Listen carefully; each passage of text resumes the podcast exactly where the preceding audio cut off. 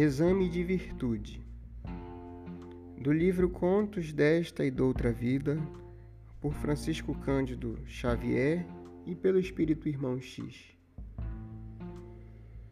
Narra-nos um episódio autêntico que certo orientador do mundo israelita enviou um discípulo que se notabilizara na interpretação dos profetas para determinada cidade, cujos habitantes se chafurdavam em vícios e enfermidades de toda espécie, com a recomendação de prestar-lhe concurso ativo.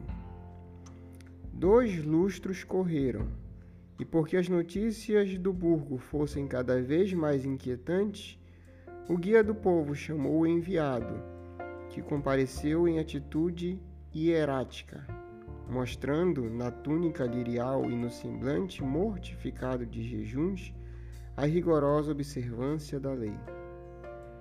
As primeiras interpretações ouvidas respondeu em tom grave: Mestre, para dar exemplo de virtude, retirei-me para o campo, onde todos sabem que existo. Compreendo, disse o mentor.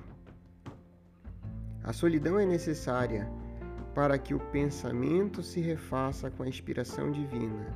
Contudo, sem ligação com as criaturas humanas, é impraticável qualquer obra de auxílio.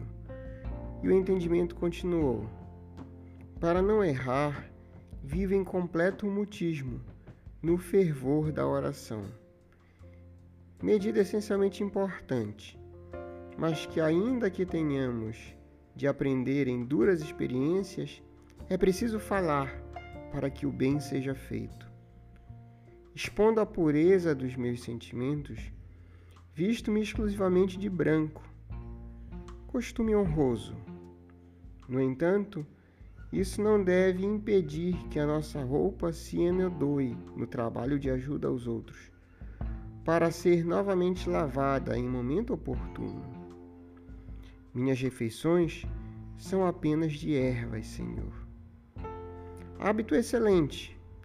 Contudo, para trazer o corpo em condições de servir, é importante não desertar dos sistemas da alimentação comum, embora seja nossa obrigação garantir a simplicidade e fugir aos desregramentos, usando a carne, o leite, os ovos dos animais, as folhas, os frutos e as raízes das plantas tão somente na cota indispensável à manutenção da existência.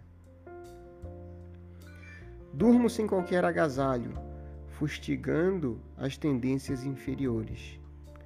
Louvável propósito, mas na preservação da saúde orgânica é justo repousar nos moldes em que os outros descansam, a fim de que a vida no corpo nos ofereça maior rendimento para o melhor.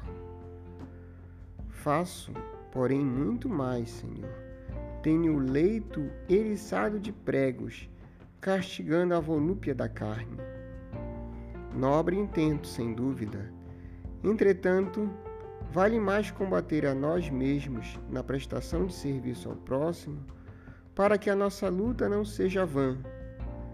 Silenciando o pupilo, indagou o chefe, e a tarefa de que te incumbiste Mestre, replicou o mensageiro desapontado, sinceramente, devo dizer que os cuidados na apresentação da virtude me tomam o tempo todo.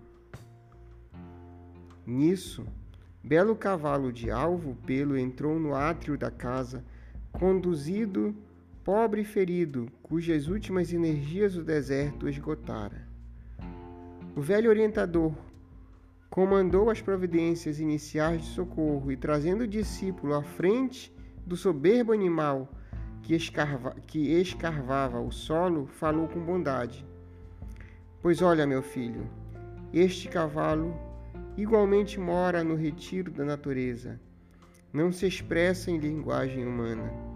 Veste-se toda em cabelos cor de neve, come apenas a erva que brota do chão, dorme ao relento, é caçador de cravos perfurantes e não passa de um cavalo.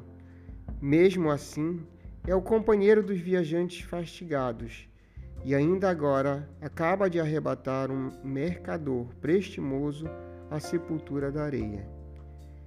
Em seguida, demandou o interior para confortar o recém-chegado, deixando o aprendiz a meditar quanto à vacuidade da virtude vazia.